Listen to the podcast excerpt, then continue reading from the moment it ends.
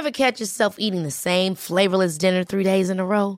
Dreaming of something better? Well, HelloFresh is your guilt-free dream come true, baby. It's me, Kiki Palmer. Let's wake up those taste buds with hot, juicy pecan-crusted chicken or garlic butter shrimp scampi. Mm. Hello Fresh. Stop dreaming of all the delicious possibilities and dig in at HelloFresh.com. Let's get this dinner party started.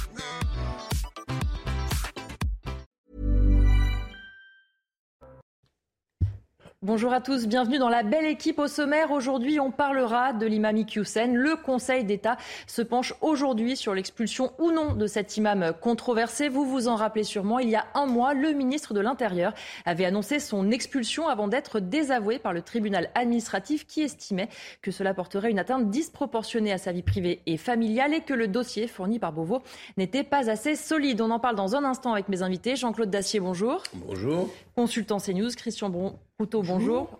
Fondateur du GIGN. Et Patrice Arditi, bonjour. Bonjour, dit. Journaliste. Mais tout de suite, on fait le point sur l'actualité. C'est avec Simon Guillain. Emmanuel Macron poursuit sa visite de trois jours en Algérie, une visite destinée à bâtir l'avenir sans rien occulter du passé colonial. Le chef de l'État s'est exprimé à midi depuis Alger et il faut, selon lui, regarder le passé en face. Écoutez. C'est une histoire d'amour qui euh, a sa part de tragique. Non mais il faut pouvoir se fâcher pour se réconcilier. Et moi j'essaie, depuis que je suis président de la République et même avant, de regarder notre passé en face. Je le fais sans complaisance. Et donc j'entends souvent, au fond, sur, cette, sur la question mémorielle et la question franco-algérienne, nous sommes comme sommés en permanence de choisir. Et il faudrait dire Choisissez la fierté ou la repentance. Moi, je veux la vérité et la reconnaissance. Y aura-t-il des coupures d'électricité cet hiver en France? Le gouvernement veut bien sûr tout faire pour l'éviter. Et ce matin, Olivier Véran était en déplacement dans un supermarché dans l'Essonne. Le porte-parole du gouvernement a répondu aux questions des journalistes au sujet de l'électricité et il a notamment demandé à ce que les fournisseurs d'énergie informent les consommateurs. D'abord, vous dire que la flexibilité dans l'utilisation de l'énergie, notamment de l'électricité, c'est pas nouveau, c'est quelque chose auquel on a déjà eu recours par le passé. On aura probablement recours cet automne-hiver et on aura recours ensuite dans l'avenir.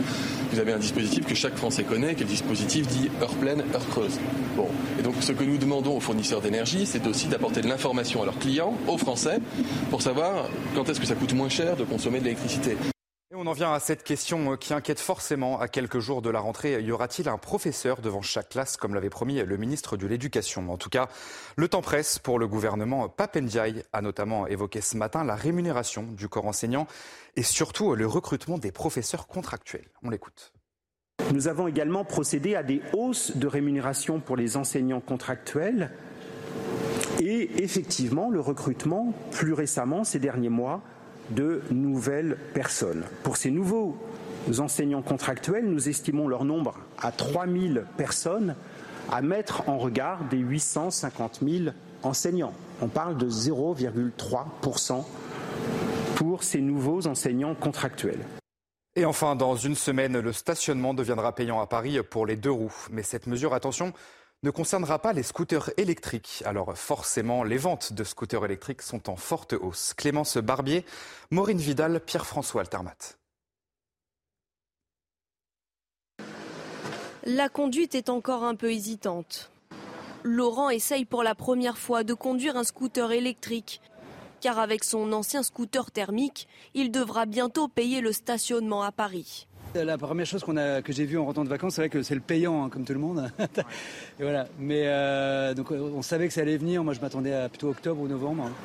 Jusqu'à 3 euros de l'heure dans certains arrondissements de la capitale pour garer son deux roues, alors que pour les modèles électriques, c'est gratuit. On rajouter et le coupe-circuit. J'ai fait mon calcul, euh, bah, ça va me coûter très très cher avec, euh, en plus avec l'essence, même si l'essence a diminué. Mais euh, ouais, ça va être. Puis mon scooter est un petit peu vieux, donc euh, c'est peut-être l'occasion de, de le changer. Dans cette concession, les ventes de scooters électriques ont doublé en quelques mois seulement. En fait, il y a deux types de clients. Vous avez des gens qui savaient, euh, qui pensaient euh, passer à l'électrique depuis un petit moment, et puis d'autres qui viennent plutôt contraints et forcés, euh, un peu en rechignant, et je peux tout à fait les comprendre. Selon l'association constructeur européen motocycle, les ventes de scooters électriques ont bondi de 8% l'an dernier, Les scooters thermiques vendus, eux, ont légèrement baissé, moins 0,8%. Votre programme avec Citia Immobilier. Pour tous vos projets, pensez Citia Immobilier. Bien chez soi.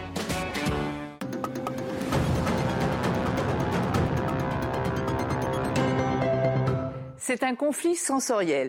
Je m'explique. C'est quand il y a discordance entre des informations qui arrivent au cerveau et d'autres informations visuelles qui ne sont pas tout à fait d'accord, en fait. Euh, dans le corps, des milliers de récepteurs qui renseignent notre cerveau sur la position de notre corps dans l'espace. Dans l'oreille interne, un système qui renseigne notre cerveau sur les mouvements. J'avance, je recule, j'accélère, je freine, je monte, je descends. Un exemple, vous allez tout de suite comprendre. Je suis en croisière, tout à coup une tempête, je décide de descendre dans ma cabine dans ma cabine, je vais lire. Donc, mon cerveau reçoit des informations totalement contradictoires. Ça monte, ça descend, il y a du tangage, il y a du roulis. Et pourtant, les lignes de mon livre sont immobiles. Donc là, il comprend plus trop ce qui se passe. Et comme il ne peut pas parler, le cerveau, qu'est-ce qu'il fait? Il va s'exprimer par des, ce qu'on appelle le mal des transports. C'est-à-dire, vous allez commencer à saliver, à bailler, à avoir des nausées, des vertiges. Et puis ça se termine par euh,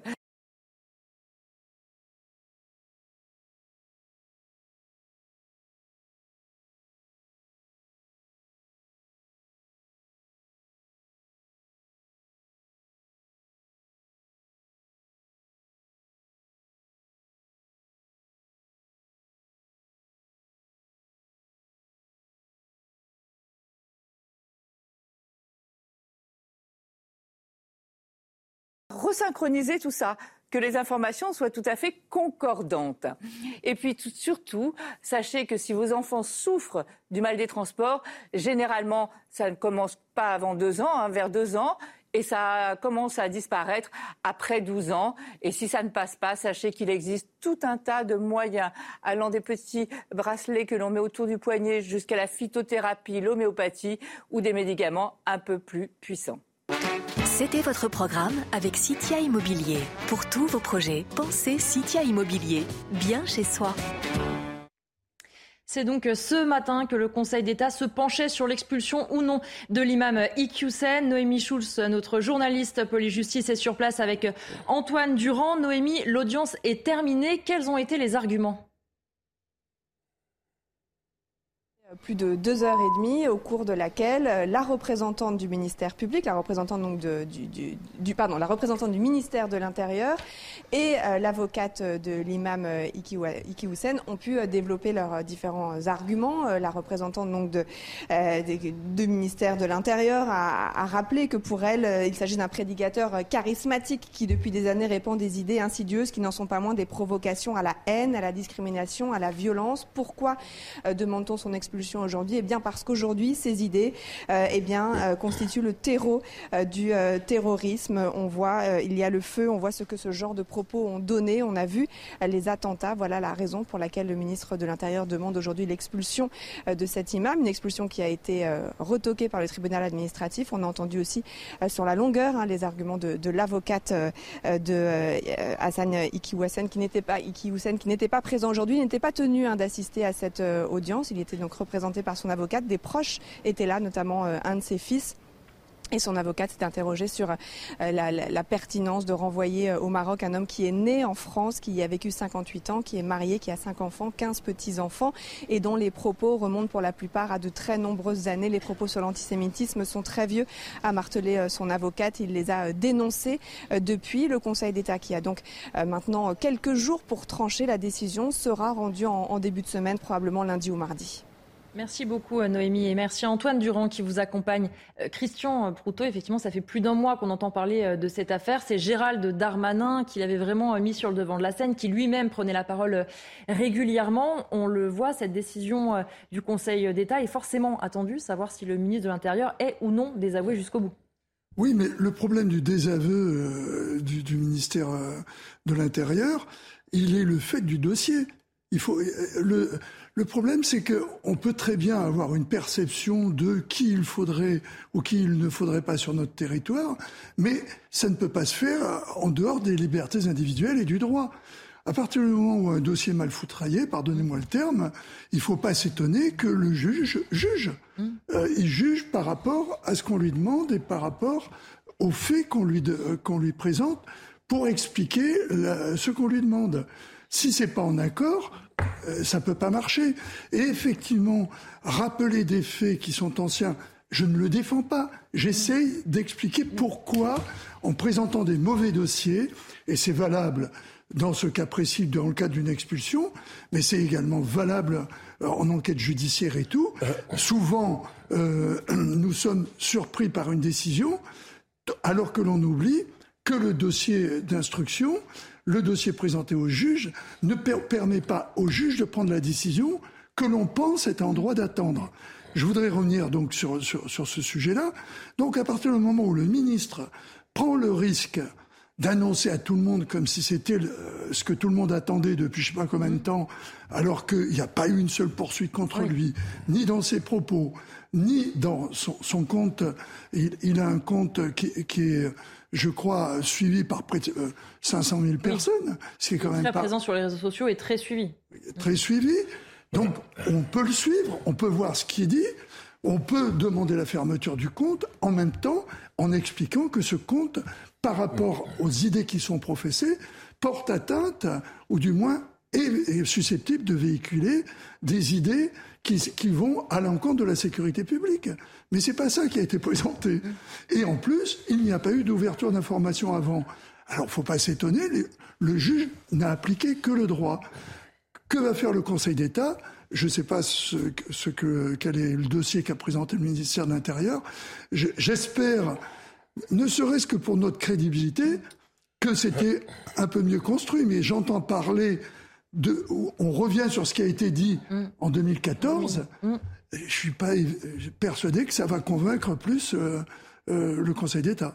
Jean-Claude Dacier, est-ce que euh, le dossier fourni par le ministre de l'Intérieur était quelque part mal ficelé ou en tout cas pas assez solide? Je vais attendre, comme chacun d'entre nous, la décision du Conseil d'État, l'instance suprême qui dit le droit.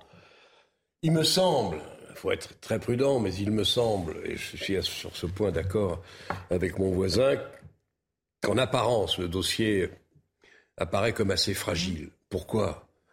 Parce que ce qui est reproché à cet imam euh, euh, s'est produit avant 2014. Il est né en France. Il est spécialiste de l'État-providence. Cinq enfants, quinze petits-enfants. Euh, il a tenu des propos inacceptables. En effet, ça ne fait pas l'ombre d'un doute. Mais, encore une fois, pourquoi lui cherche-t-on procès aujourd'hui alors qu'encore une fois, ces, ces déclarations très contestables, sans aucun doute, notamment des déclarations antisémites, mais pas seulement, la société républicaine ne lui va pas avant 2014. Alors, il y a une situation qui est peut-être pour le Conseil d'État un secours bienvenu, c'est que l'on dit souvent, avec des preuves à l'appui, qu'il est banal que les militants islamiques, travaillent en sous-main, en quasi sous-marin, agissent, ils se méfient du discours public qui peut leur valoir quelques ennuis, et ils agissent en sous-main.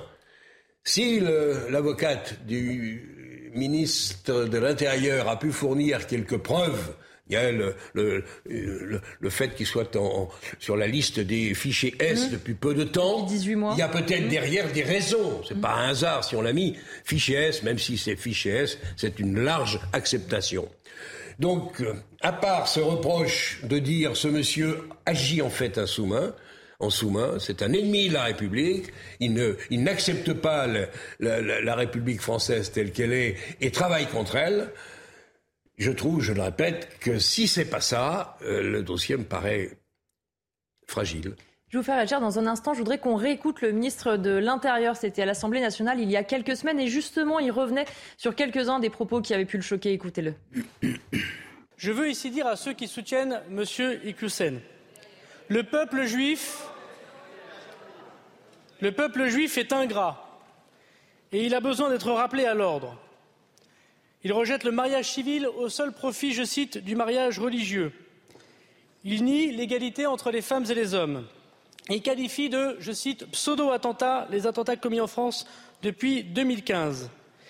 Je veux aussi dire que son expulsion a été validée par un magistrat de l'ordre judiciaire dont la commission précise le 22 juin dernier. Et je veux dire Et je veux remercier singulièrement le Royaume du Maroc, qu'un laissez-passer consulaire a été délivré voilà 24 heures pour expulser Manu Militari, M. Equissen, du territoire national. Alors depuis, il s'est passé évidemment quelques euh, rebondissements. C'est vrai que quand on entend ça, on a tendance à se mmh. dire, évidemment, ce sont des propos euh, qui choquent, mais ça ne suffit pas. Bah, ça ne suffit pas, ça dépend, ça dépend où on se place exactement. Et j'écoutais euh, mes deux amis tout à l'heure, ils ont parfaitement raison.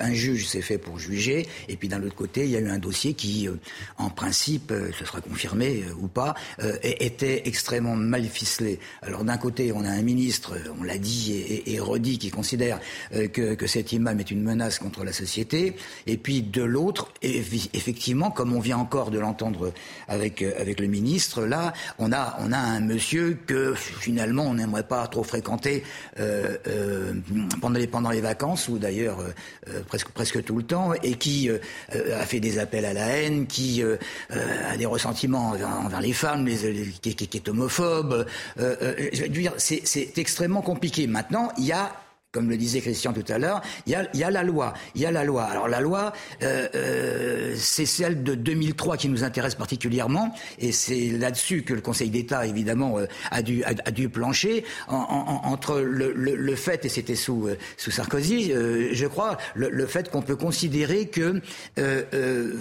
franchement, l'imam en question répondait toutes les conditions pour être intégré. Alors oui, pour être intégré à l'époque. Mais il s'est passé, il y a, je veux dire, il y a de l'eau qui a coulé sous les ponts et il s'est passé tout ce dont nous venons de, de, de parler, et notamment ces, ces, ces, appels à la haine. Et puis, en, en, en toile de fond, effectivement, euh, juger que les, les, les tueries de, de, Mohamed Merah, par exemple, euh, euh, ce sont des, des, des pseudo-attentats, ça rajoute. Mais ce n'est pas là-dessus que la justice peut trancher, puisque la justice, elle s'appuie sur une loi. Est-ce que là, la justice va considérer que c'est une véritable menace avec un grand M, auquel cas la Ligue des droits de l'homme et d'autres ne pourront plus rien faire, ou eh bien, euh, va considérer que le dossier du ministre n'était pas assez euh, ficelé, que effectivement l'imam n'est pas quelqu'un de très blanc, si je puis m'exprimer ainsi, hein, et, et qu'on ne peut rien faire d'autre. Christian Prouton, on a vu notamment Annie Genevard, présidente par intérim des Républicains, euh, déclarer sur les réseaux sociaux qu'il était temps que le politique reprenne le pouvoir, sous-entendu que les juges, par exemple, sur ces questions aient trop de pouvoir. Est-ce qu'il serait nécessaire de voir un peu plus de politique et un peu moins de justice sur ce genre d'affaires, ou est-ce qu'on va aller sur un penchant assez dangereux? Non, mais moi, je, trouverais que ce serait un penchant dangereux, effectivement, si on, allait dans ce sens-là. D'autant plus que le politique, il est là pour faire les lois. Donc si la loi euh, ne, va, pas bien, il faut la changer. Et dans ce cas-là, on pourra exécuter ce que l'on a envie de faire, euh, façon de parler, mmh. euh, d'une manière qui ressemble à ce que notre pays doit être. C'est un pays où la justice est appliquée. Sinon, on n'est pas dans un état de droit. C'est ça qu'il faut dire. Et justement, je voudrais revenir là-dessus. Je ne comprends pas pourquoi, à partir du moment où on aurait été convaincu que ces actions étaient un trouble à l'ordre public et pouvaient porter euh, atteinte euh, par, le, côté du prosélytisme à l'équilibre que l'on entend par rapport aux relations que l'on doit avoir avec euh, une religion dont on sait qu'elle peut facilement et en particulier pour les jeunes, tomber dans l'excès par rapport à, à ce que l'on entend sur la manière dont s'exprime une religion. Et à ce moment-là, ouvrir une information. Mais ça n'a pas été fait. C'est ça que je ne comprends pas. Et je voudrais rajouter que le ministre avait dit quelque chose qui me paraît important. Sauf que il l'a pas étayé. Il a dit proche des frères musulmans. Mm. S'il dit ça, c'est qu'il pense que les frères musulmans sont un danger pour notre société. Pourquoi on n'a toujours pas pris des décisions contre les frères musulmans? En interdisant, par exemple, les frères musulmans en tant que tels, tels qu'ils se comportent actuellement euh, dans notre pays, comme c'est le cas dans beaucoup de pays du Maghreb en plus. C'est ça qui est, un comble. Alors, moi, je ne comprends pas. Alors, soit on va jusqu'au bout de l'exercice et on sort l'administratif et on vient sur du judiciaire, et à ce moment-là, une décision de justice sera prise et on saura à quoi s'en tenir, soit on reste dans l'administratif, mais sans, euh, en s'appuyant sur des éléments qui pourraient ressortir du, du, juridique, mais qui ne peuvent pas être utilisés, et on risque de se retrouver, malheureusement, je dis bien malheureusement parce que Ça fait désordre dans la même situation que l'on s'est trouvé lorsque le tribunal administratif, au nom du, a dit le droit. Point. Jean-Claude. Ce sera un moment difficile probablement pour euh, le ministre Darmanin, si bien sûr. Le Conseil d'État confirme la décision de première instance. Alors le Conseil a une marge d'appréciation hein, qui n'est pas négligeable. Je répète ce que je disais il y a un instant.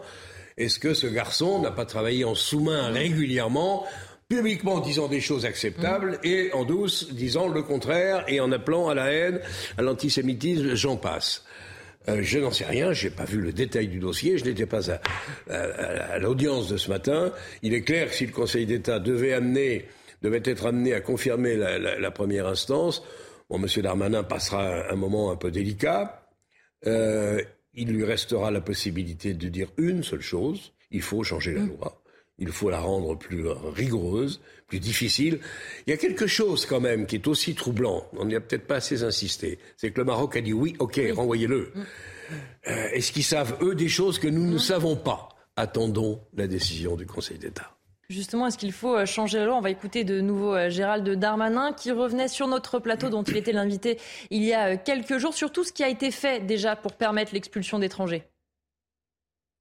Euh, nous avons effectivement renforcé largement, sous le premier quinquennat du président de la République, les moyens qu'a l'État pour se défendre. D'abord la loi SILT, la loi contre le terrorisme, euh, qu'a, fait voter le président de la République au début du quinquennat euh, précédent, et puis la loi séparatisme, avec un discours des Mureaux extrêmement courageux, qui nous a permis, qui nous permet de lutter contre ces prêcheurs, ces prêcheurs de haine. Ces deux textes, donc je constate que le Front National d'ailleurs ne l'a jamais voté, parce qu'il préfère sans doute la politique du pire, mais ces deux textes nous permettent de faire ce que nous faisons aujourd'hui. Donc c'est grâce euh, vraiment à l'action du, premier quinquennat du, président.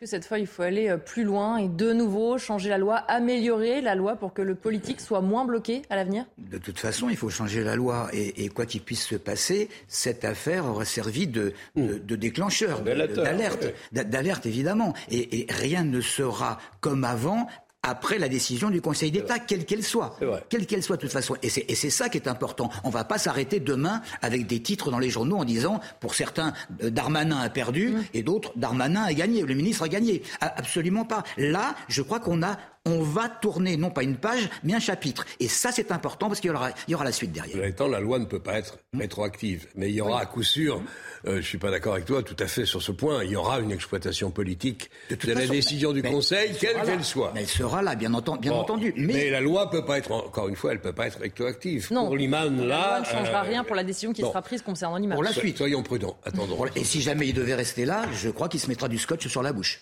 Euh, il l'a peut-être déjà fait, on verra. Euh, soyons prudents, attendons. Christian Poutot. Je, reviens sur quelque chose qui me paraît important par rapport à, l'état de droit. Hmm. Il faut que ce que l'on amène devant les juges du euh, administratif ou les juges du judiciaire, des éléments objectifs. Subjectifs, ça veut rien dire. On a l'idée que, on pense que, si c'est objectif, par exemple, on dit, Monsieur Machin, sur ses réseaux, fait du prosélytisme et incite à la haine. Boum, là, il n'y a pas de problème. Hein. Mais on ouvre une information et on fait du juridique. Et j'ai l'impression que pour aller plus vite, on a cru que, en faisant que de l'administratif, donc faire une expulsion, euh, on, y arriverait. Et je, je crois que contrairement à ce qu'on pourrait imaginer en se disant c'est une manœuvre qui avait pour but de poser, mettre le doigt sur un problème. Euh, moi, je pense que c'est pas ça. Mais Christian, il y a une chose que je voudrais savoir. Cette, question, elle me, brûle les lèvres depuis je sais pas combien de temps. Est-ce que dans les appels à la haine, dans toutes les paroles euh, que, que cet imam a pu prononcer il y a quelques années, il y a prescription? Oui. Il y a véritablement prescription. si, on a, si, on, a dit des énormités euh, en 2014, euh, euh, on n'en tient pas compte là. Ah mais si tu le redis pas depuis, oui, il fallait poursuivre en dehors de... Sinon, tu n'as pas besoin de prescription. pourquoi a-t-on attendu longtemps, franchement Sinon, la prescription... La question, c'est plutôt pourquoi, quand il y a eu ces propos qui nous choquent il n'y a jamais eu aucune poursuite judiciaire, que ce soit ces propos notamment antisémites qui n'ont pas été condamnés, qui avaient été signalés par le CRIF à l'époque, mais ça n'a pas été suivi des faits. Absolument. Oui, mais parce que l'ouverture de l'information qui est euh, de l'ordre soit d'une plainte d'une association ou autre, ou le ministère public qui défend, le, qui défend la société aurait pu se, saisir. personne s'est saisi. On va pas revenir sur le problème de la prescription.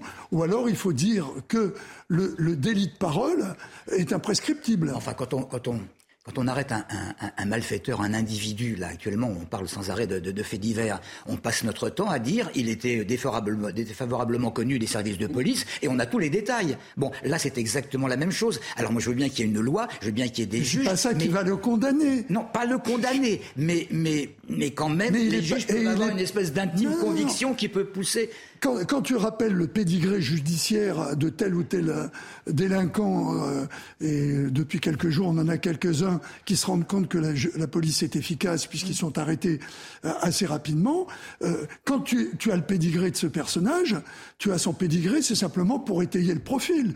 Mais c'est pas ce qui va définir la condamnation qui va suivre. La condamnation, ce sera l'effet. Et il pourrait y avoir une circonstance aggravante du fait qu'il y a récidive. Parce que les faits dont tu parles, souvent, des fois, sont des faits qui ont, soit parce qu'ils ont purgé une peine, soit parce que la, la peine euh, n'existe plus. Mais c'est toujours inscrit au casier. Donc tu as une liste de, avec un pédigré comme un chien de chasse, et puis euh, tu, tu te dis, mais comment se fait-il? Bon, mais le problème, c'est pas ça, c'est que le droit, la loi, juge en fonction des faits qui te sont reprochés, pas ceux pour lesquels tu as déjà rendu des comptes. Jean-Claude Dacier, est-ce qu'en attendant évidemment la décision du Conseil d'État, on peut dire que Gérald Darmanin a quand même gagné euh, la bataille de l'opinion publique? Parce que très souvent, on voit le ministre de l'Intérieur dire euh, Je comprends les Français, les Français sont d'accord avec moi. Est-ce qu'au moins là-dessus. Euh... Sur le terrain de la...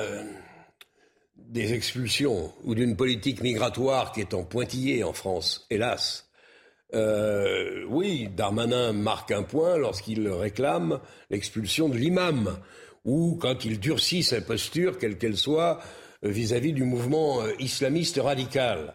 Mais si là, il est désavoué tout de même ministre euh, numéro 2 ou numéro 3 dans la hiérarchie gouvernementale, s'il est désavoué quelque part, ça ressemblera à ça, par le Conseil d'État, c'est pas un point, c'est pas un bon point qu'il aura marqué. Il faudra qu'il riposte et riposte vite. Encore une fois, euh, si la loi est insuffisamment euh, active, ou en tout cas en l'occurrence, euh, si elle n'est pas capable de prononcer une expulsion, honnêtement, c'est qu'il a mal préparé son dossier, qu'il est allé un peu vite sans doute. Je suis navré, mais je crains qu'encore une fois, il est né en France. Mm. Les faits remontent à 2014. Il a toute une famille. et il n'y a rien depuis 2014. Alors, où il se planque? Et le ministère de l'Intérieur peut le prouver. Et là, il va être dehors. Ou il n'y a rien de plus que ce que nous savons euh, dans le dossier, et je, je crains beaucoup, je suis prudence de lynx, mais je crains beaucoup que je, je le, dossier, le dossier est fragile, franchement, franchement. Il, me semble, il me semble. On continue nos débats dans un instant. On se retrouve dans la belle équipe juste après la pause. 14h30 sur CNews. Dans un instant, on parlera de ces policiers qui ont été victimes de jets de pavés, de mortiers d'artifice et de projectiles dans la nuit de mercredi euh, à jeudi dans la ville de Sevran. Mais tout de suite, on fait le point sur l'actualité avec Simon Guillain.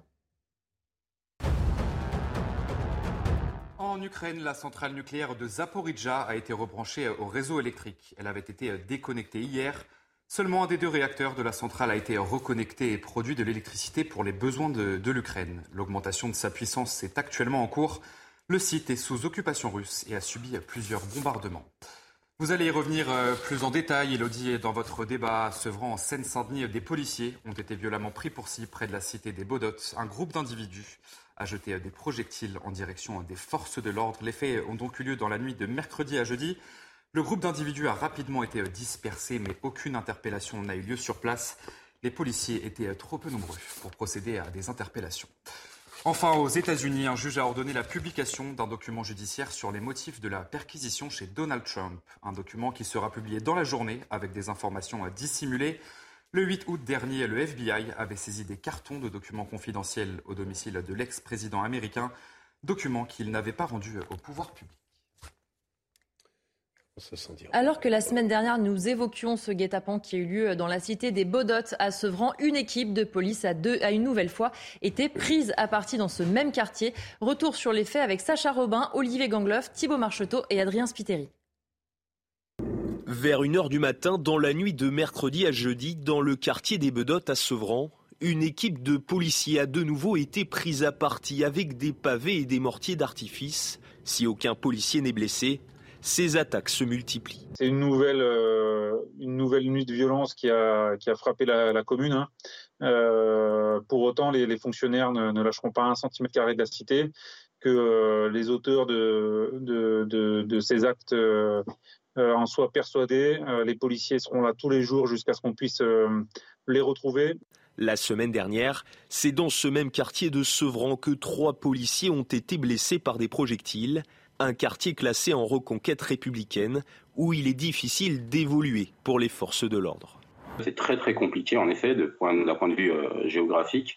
Euh, il y a une entrée, une sortie. Voilà, il y a simplement une entrée, une sortie. Vous avez euh, deux barres d'immeubles qu'on appelle Garnier et La Pérouse. vous avez une rue passante et malheureusement vous y rentrez par une entrée et on ne peut que rentrer et sortir et c'est extrêmement compliqué pour les forces de l'ordre d'intervenir à l'intérieur. Les syndicats de police réclament des effectifs plus importants et notamment la création d'une brigade anticriminalité dédiée exclusivement pour la ville de Sevran. Nous sommes également en ligne avec François Bersani, porte-parole unité SGP Île-de-France. Bonjour François et merci d'abord euh, d'être avec nous. Alors malheureusement, on a déjà parlé ensemble de ce sujet de ce quartier des Bodottes à Sevran. Une nouvelle fois, des forces de l'ordre prises à partie. Quand est-ce que ça va s'arrêter? J'évoquais avec vous, Elodie Huchard, ce sujet déjà euh, pour lors des faits du 2 août, lors des faits du 7 août, lors des faits du 12 août. C'est une véritable série en fait à, épisodes. Euh, dans, les premiers temps euh, de cette année 2022, il y a eu bien sûr d'autres faits déjà sur les Bodotes, mais on monte crescendo au niveau de, de violence et de dommages corporels causés à, nos collègues. Je, je, crains qu'au niveau de notre administration centrale, on attende le pire euh, pour commencer à, prendre des mesures. Euh, autant le, préfet de police et le directeur territorial de, la Seine-Saint-Denis ont tout à fait compris les enjeux sécuritaires sur ce quartier et surtout les difficultés pour la police d'intervenir en, raison d'une organisation aujourd'hui qui est défaillante en matière d'organigramme et, de structure de police. Mais euh, pour l'instant, euh, à part envoyer euh, la fameuse CRS 08 Mm. trois nuits par-ci, euh, trois nuits par-là. On n'est pas sur du long terme, on n'est pas sur des, mesures pérennes. Et, vous interrogiez tout à l'heure mon excellent collègue euh, du, euh, de Seine-Saint-Denis, Erwan Germer, pour Unité SGP Police déjà, et qui vous disait qu'il y avait un, véritable, un, véritable souci. Le, majeur souci de, cette circonscription et de cette commune de Sevran, c'est que vous avez un commissariat qui n'est qu'un mm. commissariat de secteur subdivisionnaire. Le, le vrai pôle central, c'est Aulnay-sous-Bois.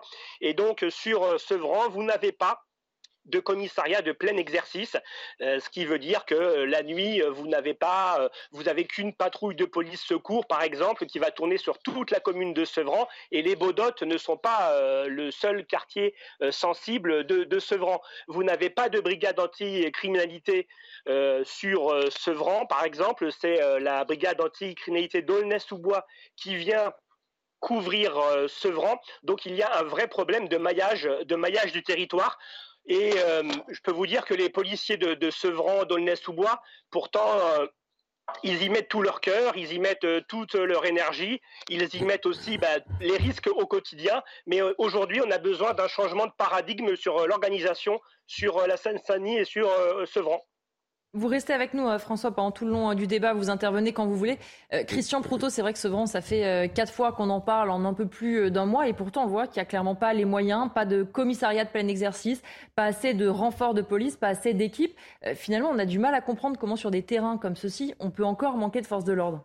Ah, on manque de force de l'ordre parce qu'on manque d'effectifs et parce que les politiques qui ont été, et François Bersani le rappelait, les politiques qui ont été prises à un moment a été, euh, rappelez-vous la formule géniale qui me fait bondir à chaque fois, faire mieux avec moins. Mmh. Alors ça, celle-là, fallait la trouver. Euh, et ce qui fait que on a réduit les effectifs euh, de tous les fonctionnaires, parce que ce qui est dit là, on pourrait le multiplier à l'envie euh, pour l'ONF, avec les incendies, pour les pompiers, pour la police, pour la gendarmerie, euh, mais pour la santé, etc. Mais pour revenir à un problème qui nous touche, parce qu'on voit ce qui se passe, il y a eu des arrestations faites à Sevran. Et c'est bien parce qu'il y a des arrestations qu'ils pensent, parce qu'il euh, faut bien se dire que si on secoue, ça fait drôlin drôlin. Il y a un problème là, hein, parce que euh, ils pensent que peut-être ils vont faire en sorte qu'on ne viendra plus. Mmh. Mais euh, vous avez vu la détermination euh, des, des, policiers. Ils ont conscience qu'ils doivent faire leur travail. Ils savent qu'ils sont pas assez, mais ils y vont quand même. Et il faudra bien arriver à muscler toutes les zones que l'on dit de reconquête républicaine, mmh. on peut appeler ça avec tous les, tous les, tous les mots ronflants que l'on veut, il y a une solution, c'est tenir le terrain. C'est comme les militaires. On tient le terrain, on est présent, et à ce moment-là, il se passe quelque chose. Et François Bersani rappelait que c'était pas en balançant tout d'un coup la CRS toute mmh de euh, deux jours, trois jours qu'on va changer le problème. Oui, en plus, ce sont des effectifs, on le rappelle, qui viennent en renfort sur une période en général extrêmement courte. Voilà, de toute façon, ce n'est pas une solution pérenne. Il faut être implanté et surtout, il faut se donner les moyens juridiques. Parce que il faudrait mettre en place l'ouverture d'une information permanente sur ces bandes mmh. qui fichent le bazar euh, partout. Ça permettrait en particulier de euh, faire quelque chose qui a permis, euh, sur, sur un des dossiers précédents, justement de fixer les, gens avec leur téléphone portable, ce qu'on appelle euh, les, positions par, par, rapport aux, aux, données mobiles.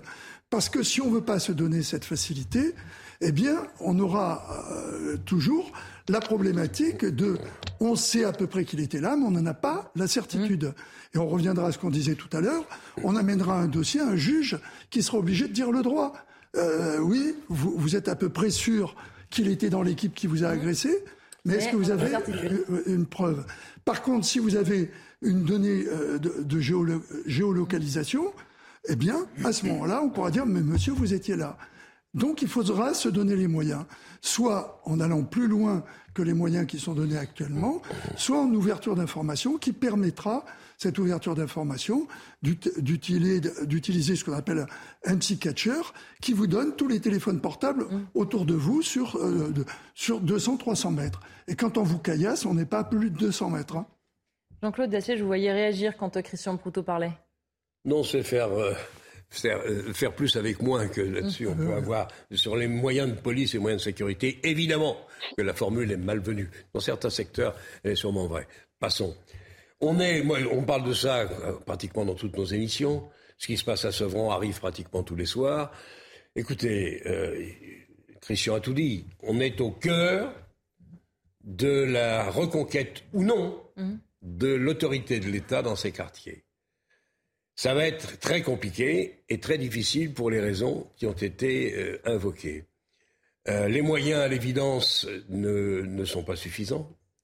Alors, il faut des gens sur place en permanence et essayer de bloquer les entrées et les sorties de quartiers qui sont délicats et difficiles. Ils ont affaire à des garçons qui sont des professionnels ou devenus des professionnels de la délinquance. Mais il faut surtout des moyens qui suivent, c'est-à-dire qu'il y ait des sanctions qui soient prononcées, qu'on soit en, en, situation et en état de les, de les mettre en application. Ce n'est pas le cas. Il n'y a pas de place de prison soi-disant qu'on en construit 2, 3 000, je ne sais pas où, peut-être un jour ou l'autre, nous le saurons. Tant que vous n'êtes pas capable d'exercer une vraie sanction, euh, qui à mes yeux est exemplaire, vous avez des gens qui tapent sur la police, soit avec des couteaux, soit avec des, des, des, des trucs d'artifice, soit avec des cailloux. La sanction doit être exemplaire et exécutée. Si elle ne l'est pas, on parle de quoi? Ben, Ça va continuer comme ça. Ou alors, comme aux États-Unis, dans certains quartiers, on abandonne les quartiers en question aux gangs qui s'installent tranquillement assis sur les, sur les, les pare-chocs des voitures, et puis on voit ce qui s'y passe, et tout le monde s'en va, et on reste entre gangsters. C'est pas, me semble-t-il, l'objet euh, ni du garde des Sceaux, ni du ministre de l'Intérieur. Mais pour le moment, ni les moyens, ni la politique de sécuritaire me paraît, euh, me paraît suffisante eu égard au niveau de délinquance que ce pays a atteint les délinquants dans, trop de quartiers font à peu près ce qu'ils veulent quand ils veulent. On n'est pas sorti de l'auberge. Patrice Arditi. Alors moi, moi, ce qui me gêne terriblement, c'est d'entendre définitivement, c'est ancré maintenant, que euh, ce quartier, comme d'autres, est placé ou sont, ou sont placés en, en, reconquête républicaine. Mais qu'est-ce que ça veut dire, ça, en reconquête républicaine? C'est un aveu de faiblesse extraordinaire. Ça veut dire que nous que avons c'est l'acronyme par le nom qui a été choisi pour un certain nombre de quartiers. Mais c'est pas, mais c'est pas bon. Nous n'avons pas une armée en face, en face de la nôtre. Nous n'avons pas une armée de délinquants en face, en face d'une police qui est quand même ou de gendarmes qui sont quand même extrêmement, extrêmement structurés. Il faut arrêter parce que là, on leur donne de l'importance et, et, et, ils ont le beau rôle en, en s'amusant parce que la plupart du temps, ils s'amusent. Mm. Ils s'amusent, ils n'ont rien à faire. Ils s'amusent, ils voient une voiture de police, ils se préviennent et puis, et puis immédiatement, et puis immédiatement, ils foncent dessus. Ils, foncent dessus. Il y a quelque chose qui est épouvantable. Je souscris à tout ce qui a été dit, mais les moyens, ça passe par des choses nouvelles. Quand va-t-on donner ou doter euh, les policiers de, caméras, soit sur les voitures, soit sur leur, leurs uniformes? Au moins, on aura la tête de, ces délinquants. Et franchement, la vidéo qu'on a peut-être, que vous avez peut-être tous vue, qui circule depuis quelques heures, sur justement ce qui s'est passé à Sevran, euh, donc on, voit effectivement euh, les, les fait et on entend euh, des femmes qui sont là, euh, dont une qui, qui, rigole. On va l'entendre. On va. Je vous propose qu'on fasse réagir d'abord François Bersagnassa et ensuite on va écouter la vidéo. Ah bah vous la séquence bah, Et ma on l'a effectivement. Je vous, je vous, laisse réagir. Je vous entendais réagir François Bersani sur ce que disait Patrice Arditi. Oui, pour, pour expliquer, enfin expliquer, Patrice Arditi le, le sait bien, en fait, les, les, quartiers de reconquête républicaine, c'était un, un, slogan publicitaire un peu à la Jacques, à la Jacques Seguela, mais créé par Gérard Collomb bon, qui n'a pas les mêmes talents de, publicitaire que le précédent euh, nommé. Euh, et ça, c'était euh, au début du quinquennat d'Emmanuel Macron. Il avait décidé, Gérard Collomb, qu'en France, il y avait 60 quartiers de reconquête républicaine. On parle même pas de communes, on parle juste d'un quartier d'une commune. Bon, tout observateur de la vie publique s'aperçoit qu'aujourd'hui, des quartiers ou même des communes entières où il faut reprendre le terrain et relaisser la population pouvoir vivre en sécurité dans ces quartiers, ça dépasse euh, forcément les 60 quartiers sur euh, nos 36 000 communes. Alors euh, e-, Emmanuel Macron, si vous vous rappelez, Lodi Huchard, et vous vous rappelez en, fine observatrice politique, disait que la Seine-Saint-Denis, c'était la Californie sans la mer. Sans la mer. Alors, certes, il n'y a pas la mer, certes, il n'y a pas la mer, voilà, il n'y a pas la mer, mais et par contre, il y a de la délinquance et il y a des formes de guérilla urbaine, puisqu'aujourd'hui, les policiers à Sevran, mais on peut euh, citer euh, d'autres quartiers euh, de Seine-Saint-Denis, du Val-de-Marne, de l'Essonne, des Yvelines et, j'en passe, eh bien aujourd'hui sont confrontés à une forme de harcèlement permanent. Quand c'est pas des tirs au mortier sur les commissariats, ce sont des attaques au mortier ou aux projectiles lorsque les policiers sont pieds à terre dans ces quartiers. Ce qu'il faut toujours rappeler à vos téléspectateurs pour pas pas les névroser ou les décourager, c'est qu'aujourd'hui bah, les policiers républicains de ce pays, même s'ils sont fustigés stigmatisé euh, par une partie euh, de l'opinion euh, politique, enfin d'hommes politiques qui, pour du clientélisme électoral, ont décidé de labourer le, sillon de, l'antipolice. Eh bien, ces policiers, eux, ils sont là jour le jour, la nuit. Mais pour avoir un, une idée du, sens du métier, ils vont commencer à se lasser parce que même avec, il faut savoir que les policiers de Seine-Saint-Denis, dans l'histoire de la Californie sans la mer, faisaient partie des fonctionnaires de l'État qui avaient perçu une prime de 10 000 euros pour essayer de les fidéliser. À l'époque, le président de la République pensait qu'en en alignant euh, des billets euh, sur la table, on allait résoudre et les problèmes de délinquance et la fidélisation des, personnels. Mais c'est un, un leurre. Alors bien sûr, cette prime de 10 000 euros, elle a fait du bien aux enseignants, aux professionnels de santé, aux, policiers. Mais on n'a pas réglé le sujet de, de, fond qui est en fait un problème de volonté politique. Monsieur Darmanin a annoncé cette semaine, à grand renfort de communication, qu'il allait mettre à disposition de tel ou telle commune en France et donc de tels élus euh, d'envergure des compagnies euh, républicaines de, sécurité. Alors une à Lille, une à Nice, euh, et, je, on pourrait faire le, tour de France. Mais aujourd'hui, ce sont des forces mobiles. Et qui dit force mobile, elles sont là un moment, elles sont plus là un, autre moment.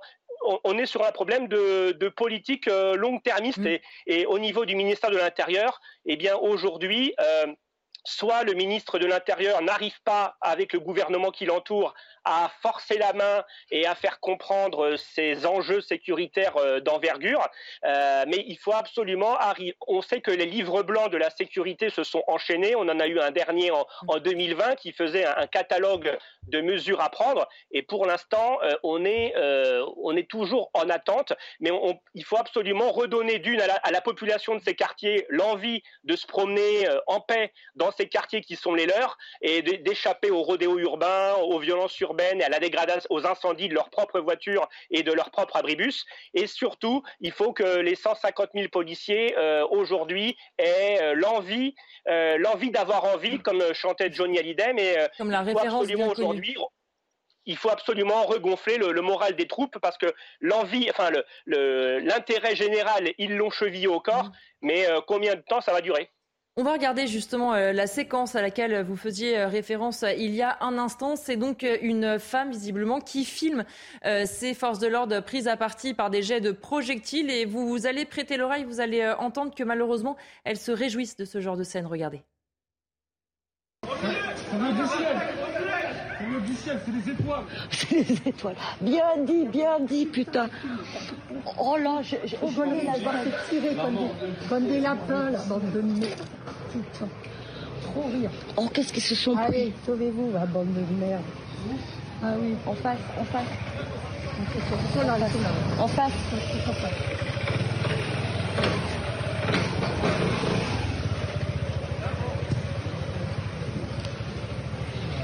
Ah là, ils se sont pris un gros truc dans la gueule.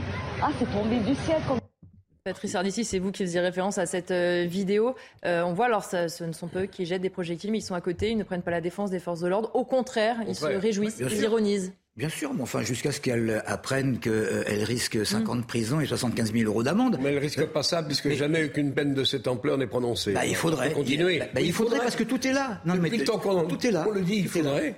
Tout est, tout est, tout est là, mais, mais, mais je, maintiens ce que j'ai dit. La plupart de ces abrutis euh, qui agressent soit, les policiers, soit les pompiers, soit des médecins quand ils, quand ils viennent, quand ils viennent soigner des, des, personnes de leur famille, eh bien, ils s'amusent. Ils n'ont, rien d'autre à faire. Et ce sont pas des, des criminels. Ils sont, ils sont, pas nés, ils sont pas nés criminels. Il y a un désœuvrement, il y a un désœuvrement et d'autres choses qui les poussent à faire ce genre de trucs. Et il n'y a que des peines et des peines draconiennes qui peuvent en finir avec euh, ce théâtre que nous décrivons tous les jours. Jean-Claude Dacier.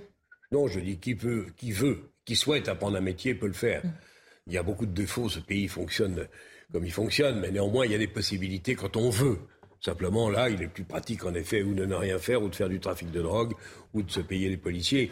Encore une fois, on peut, comme aux États-Unis, euh, c'est pas vrai partout et bien heureusement, laisser les quartiers se dégrader, puisque les, familles, les amis, les supporters sont d'accord. Ouais, allons-y, on tape sur les policiers. Mais qu'on les laisse entre eux. Et les vrais, les, les, solides, ceux qui ont envie de vivre dans ce pays. Euh, partiront et iront s'installer ailleurs, puis ils se débrouilleront entre eux, ou alors on met, comme le disait et le réclamait à juste raison mon camarade Christian Proto, il faut vraiment mettre les moyens, ceux que nous avons à l'heure actuelle sont tout juste, me semble-t-il, suffisants, et deuxièmement, il faut surtout que les sanctions soient prononcées. Elles ne le sont pas suffisamment. La sanction est exemplaire ou pas? Si on pense que la sanction ne sert à rien, alors effectivement, laissons faire. Christian Proto, justement, euh, sur Sevran, il y a eu beaucoup d'incidents et depuis le 26 mars dernier, encore plus, un habitant euh, du quartier, 32 ans, père de famille, a été atteint mortellement par le tir d'un policier, euh, membre de la BAC d'Aulnay-sous-le-Bois, alors qu'il se trouvait au volant d'une camionnette qui était déclarée comme volée. On le voit aussi, le risque avec les forces de l'ordre, souvent quand elles interviennent et qu'il peut y avoir comme, comme là un homme tué par un tir de policier, c'est la crainte d'embrasement et c'est exactement ce qu'on voit à Sevran. Oui, mais je ne pense pas qu'il se soit lié. Je pense qu'il y a, comme euh, euh, le disait Patrice tout à l'heure, il y a une minorité agissante, comme malheureusement souvent les minorités agissantes, délinquantes, agissantes délinquantes, ça rime bien, euh, qui fait que ces gens-là pourrissent la vie d'autres personnes. Ce qui me navre un peu, c'est que d'une manière générale, on a beaucoup de gens qui, qui ne supportent plus ça. Mais là, on a un exemple euh, malheureux. malheureux, et j'espère que cette dame va réaliser que les données techniques, euh, on sait d'où elles viennent, et qu'on va trouver l'auteur de cette vidéo, et surtout des commentaires euh, qui vont derrière la vidéo, et qu'elle se rendra compte euh, ce que c'est que tout d'un coup de, de, tenir des propos pareils.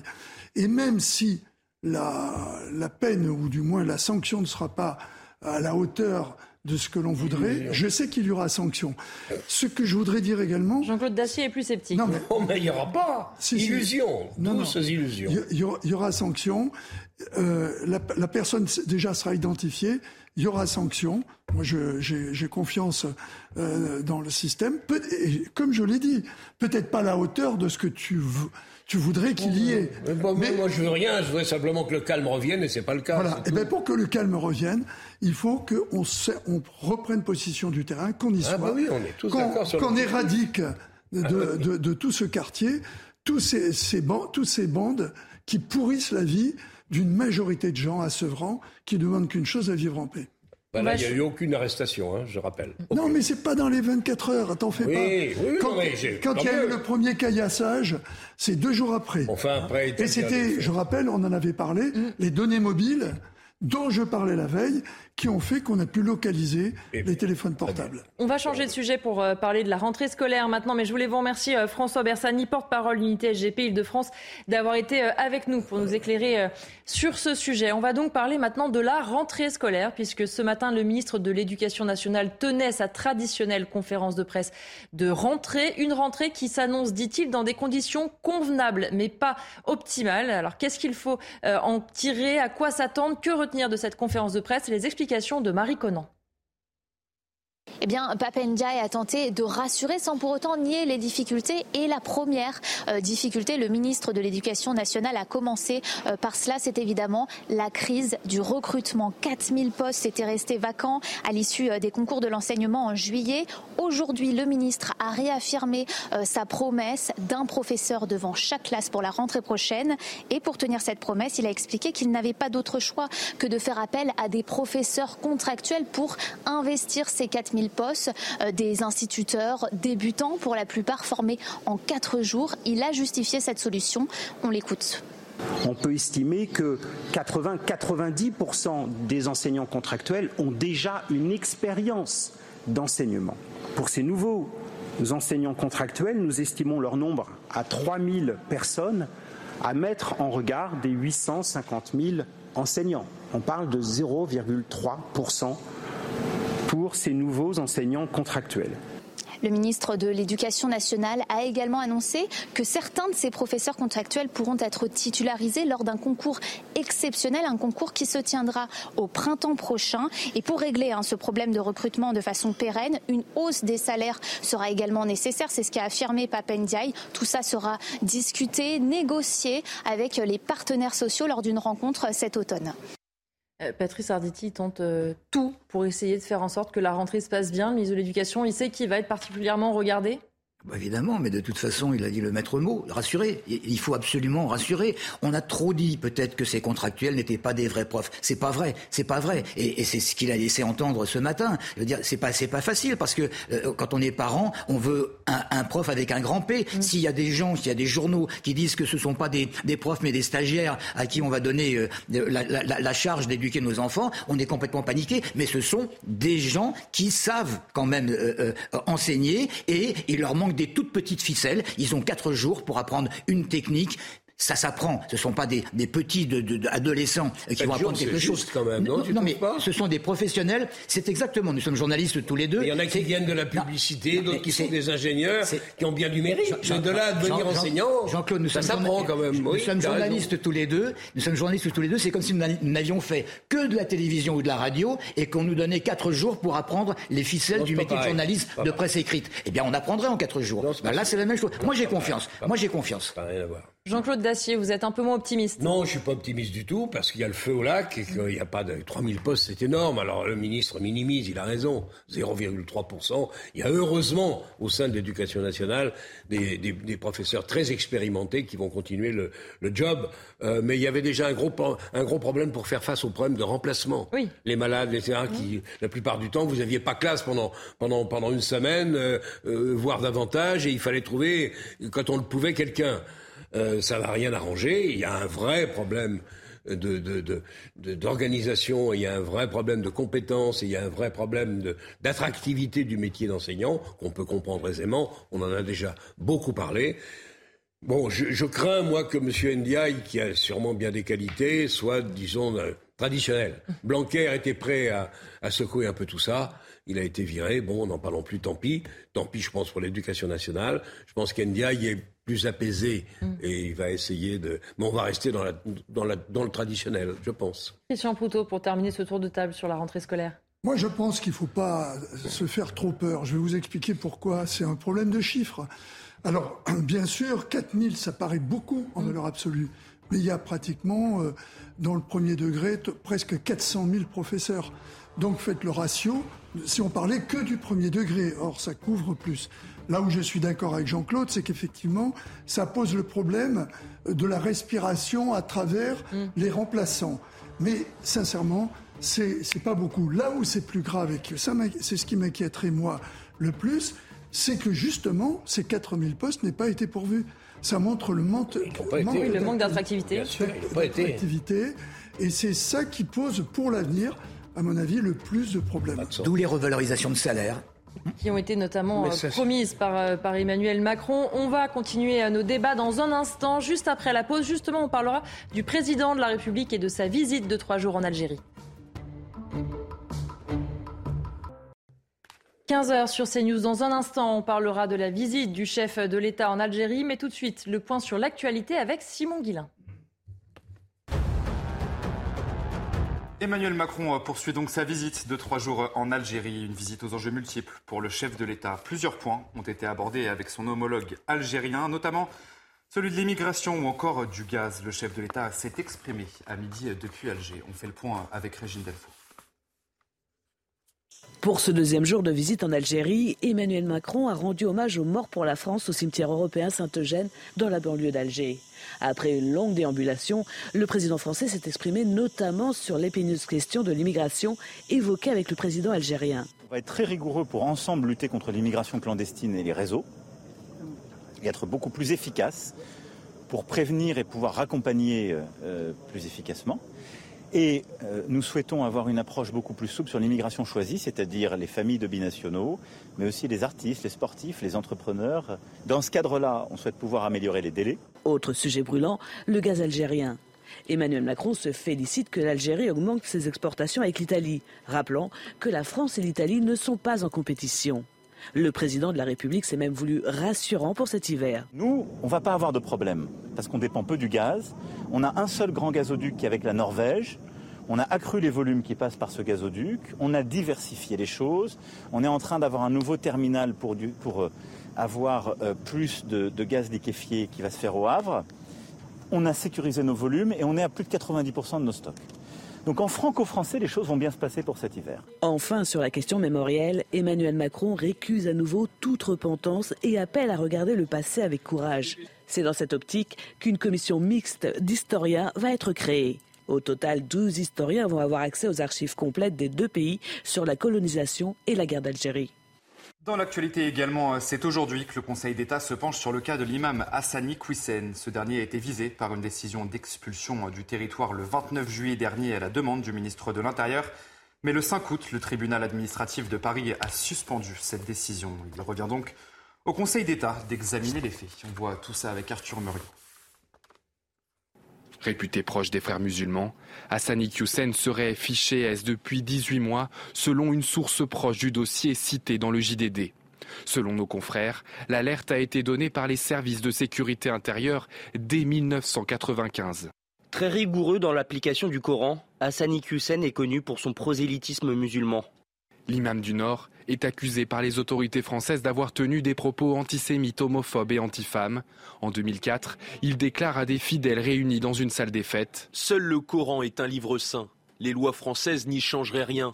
Lois qui sont instituées par un gouvernement manipulé par les juifs. Lors d'une conférence en 2018, il assure Les femmes doivent rester à la maison pour s'occuper des enfants et de leurs maris.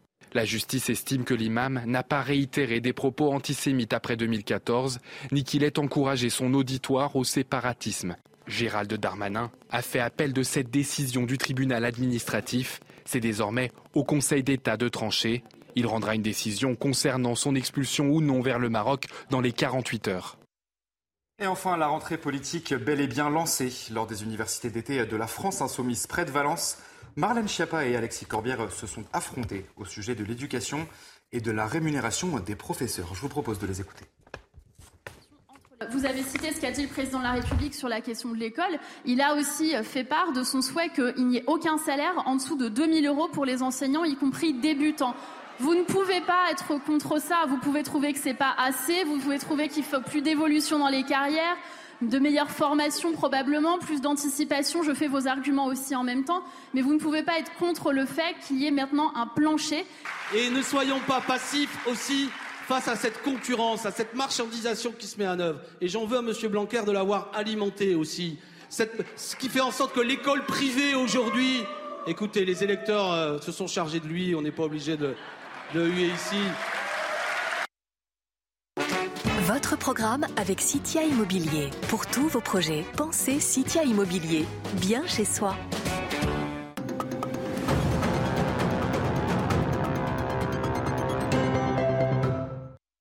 Player of the Year is Karim Benzema. En marge du tirage au sort, Karim Benzema a été élu joueur de l'année par l'UEFA. C'est la première fois de sa carrière que le Français reçoit cette distinction. Le capitaine du Real Madrid, vainqueur et meilleur buteur de la dernière Ligue des Champions, a devancé son partenaire en club Thibaut Courtois et le meneur de jeu de Manchester City, Kevin De Bruyne. Euh, après celui-là, le, le ballon d'or, c'est plus possible qu'il vous échappe, là, on est d'accord Non, mais déjà, euh, content, content d'avoir euh, gagné. Donc, comme je l'ai dit, merci, euh, remercier tout le monde, les coéquipiers, mon club, euh, mon président et, et mon entraîneur. Et voilà, non, très fier en fait, fier. Fier parce que, euh, comme je dis tout le temps, le collectif t'apporte à la fin des prix individuels. Donc je suis vraiment, vraiment fier d'être là aujourd'hui et d'avoir euh, gagné ce trophée. C'était votre programme avec Citia Immobilier. Pour tous vos projets, pensez Citia Immobilier. Bien chez soi. Emmanuel Macron qui donc poursuit sa visite en Algérie et en fin de matinée, il a répondu euh, aux questions des journalistes. Il est revenu notamment sur cette histoire d'amour tragique, dit-il, entre la France et l'Algérie. Écoutez le président.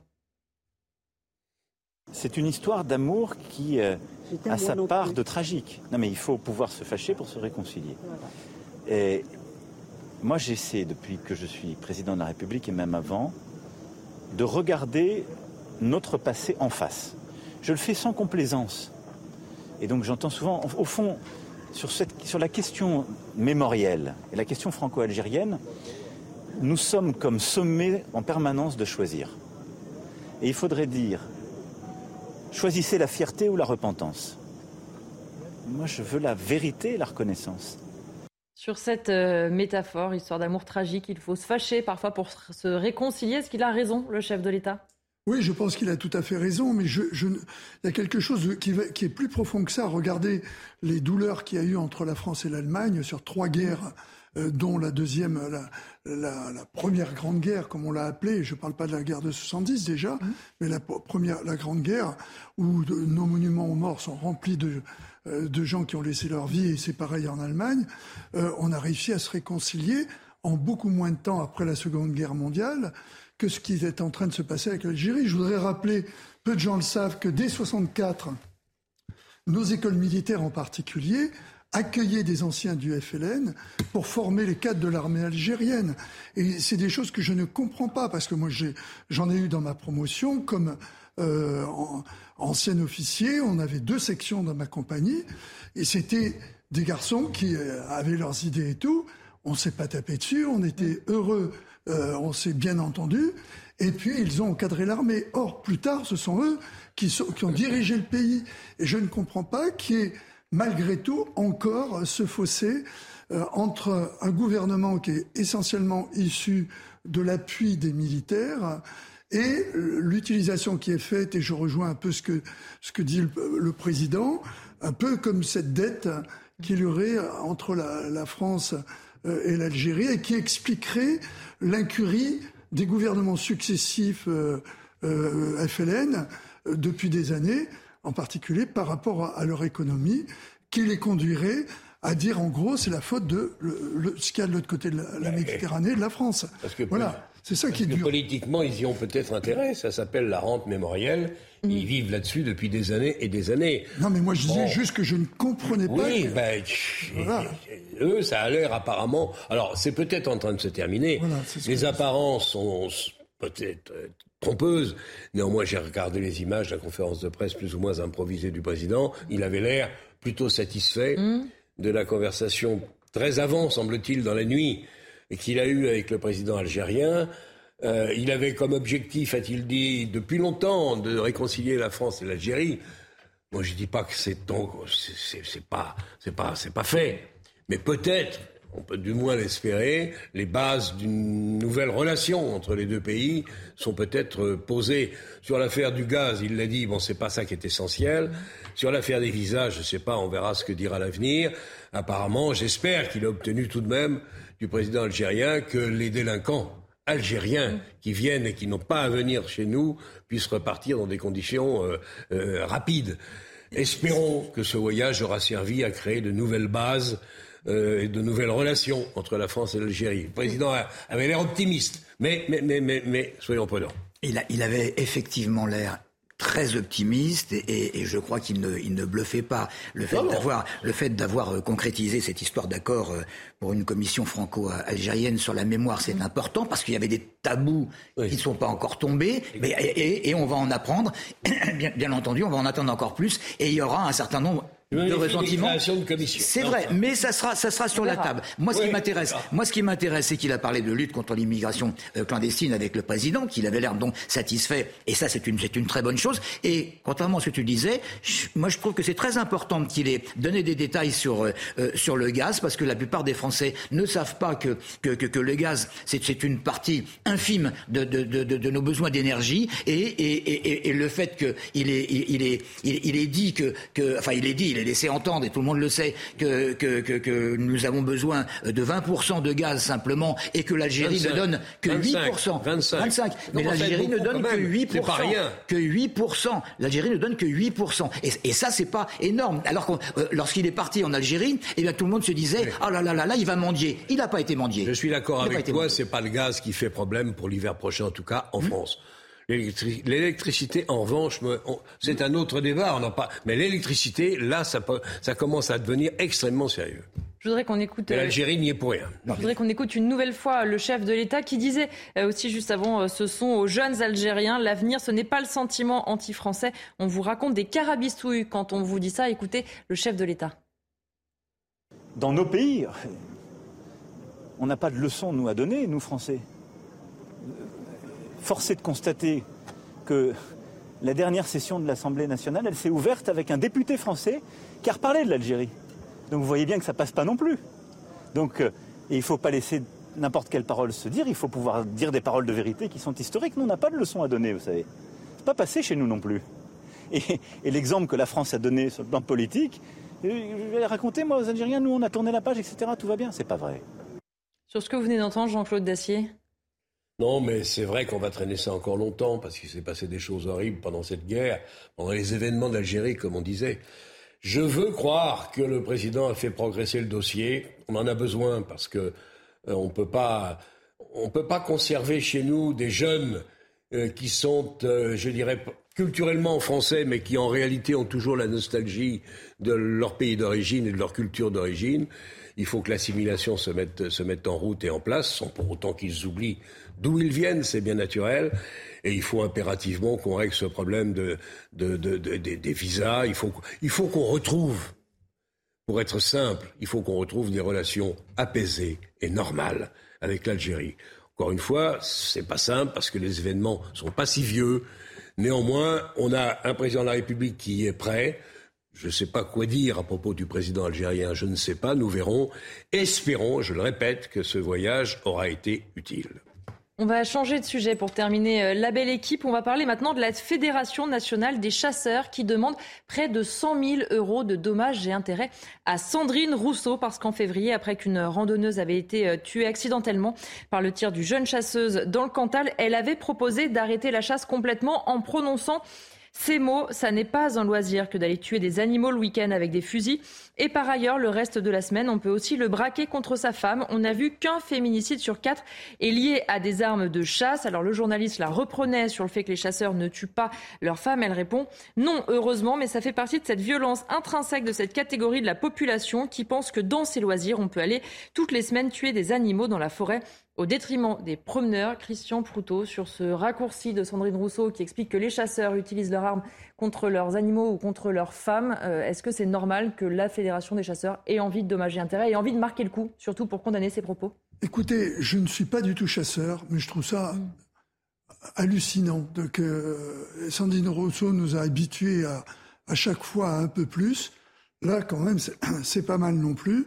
Et je trouve normal que les, chasseurs se soient sentis euh, insultés dans, dans, dans, ce qu'ils sont. C'est pas parce que dans une corporation, il peut y avoir euh, euh, une brebis galeuse qu'on doit pas... Comme dans toutes les corporations. Comme dans toutes les corporations. Et là, c'est un loisir que l'on aime ou que l'on n'aime pas. Je vous ai dit, moi, je n'aimais pas, je n'aime pas ce, ce, loisir, je ne le pratique pas, mais je ne viens pas euh, empêcher ceux euh, auxquels, euh, qui sont attachés au nom de plein de raisons, de traditions, etc. Puis également le fait de pouvoir sortir et tout. Et la chasse est, quelque chose qui nous vient de l'histoire, parce qu'à un moment, on chassait et on se nourrissait en même temps.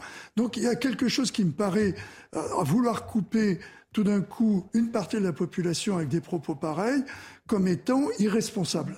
Quand on est quelqu'un qui prétend euh, avoir une position politique, on doit faire en sorte de ne pas, euh, euh, disons, humilier les autres et de, de, les toucher profondément. Eh bien, qu'elle s'explique, la justice jugera et elle se rendra compte qu'on ne peut pas dire n'importe quoi. Ou du moins, on ne peut pas accuser n'importe qui, n'importe comment. Patrice Arditi, est-ce que effectivement ça peut marquer un petit peu le coup pour dire que, comme le disait à l'instant Christian Proutot, on ne peut pas accuser n'importe qui de n'importe quoi? De toute façon, on ne peut pas accuser n'importe qui de n'importe quoi. Mais enfin, je veux dire, c'est, c'est le fer de lance de Sandrine Rousseau hein, que d'essayer de faire ce genre de choses.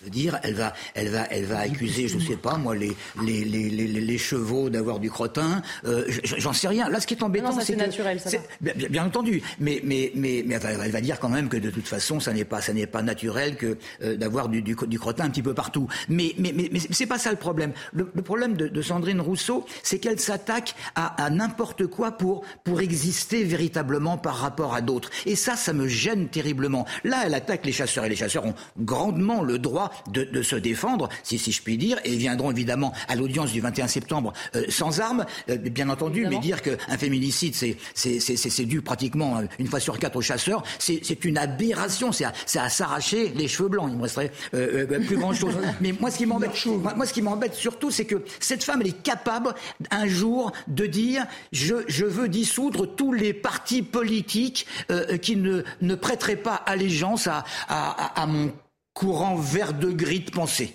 Voilà. Et, et ça, ça, ça, me gêne. Ça me gêne. Ah mais c'est, ah mais ça lui, ça lui va parfaitement. Je veux dire, c'est, c'est, c'est atroce. Les gens qui sont extrémistes, je ne peux pas les supporter. Il n'y a pas qu'elle. Il n'y a pas qu'elle. Mais c'est, c'est, c'est invivable. C'est invivable. Alors qu'elle se calme avec son mari déstructuré. Déconstruit, pas déstructuré, je puis me permettre. Déconstruit. Jean-Claude Dacier, pour terminer là-dessus. Je ne vais pas rajouter. Je crains simplement qu'elle croit vraiment à ce qu'elle dit. Ce qui est possible. Quand vous écoutez le détail de sa déclaration, c'est plein de contre-vérités et de sottises. Elle est numéro 2, je crois, d'une université célèbre, je crois, à Lille ou ailleurs dans le Nord. Vous imaginez Qu'est-ce que cette femme vient faire au cœur de l'éducation nationale Refermons la parenthèse. Ces déclarations euh, ont au moins un intérêt, c'est qu'ils nous rappellent, pour ceux qui l'auraient oublié ou s'endormiraient un peu, après cet été un peu mouvementé que nous avons connu, qui sont et à quoi pensent réellement nos écologistes si demain ils avaient du pouvoir? Ce pas des écologistes allemands, ce pas des écologistes scandinaves, ce sont des écologistes français vous avez M. Bayou qui, le lundi, supprime les jets, les yachts, les grosses voitures, etc. Les piscines. Les piscines, les piscines j'avais oublié les piscines, pardon. Et vous avez Mme Rousseau qui, elle, rajoute un peu dans le domaine plus sociétal. C'est évidemment assez désastreux. C'est normal que M. Jadot en appelle à refonder la réflexion, le contenu, la ligne idéologique des écologistes. Bon courage. Mais sans elle. évidemment, ça va sans dire. Mais bon courage et ça ne se fera pas, ça ne se fera pas parce que ils sont là, ils occupent les fauteuils et croyez-moi, ils vont pas les lâcher comme ça. Merci à tous les trois d'avoir été euh, mes invités. Les débats se poursuivent sur CNews dans un instant. Vous retrouvez Lionel Rousseau avec 90 minutes info.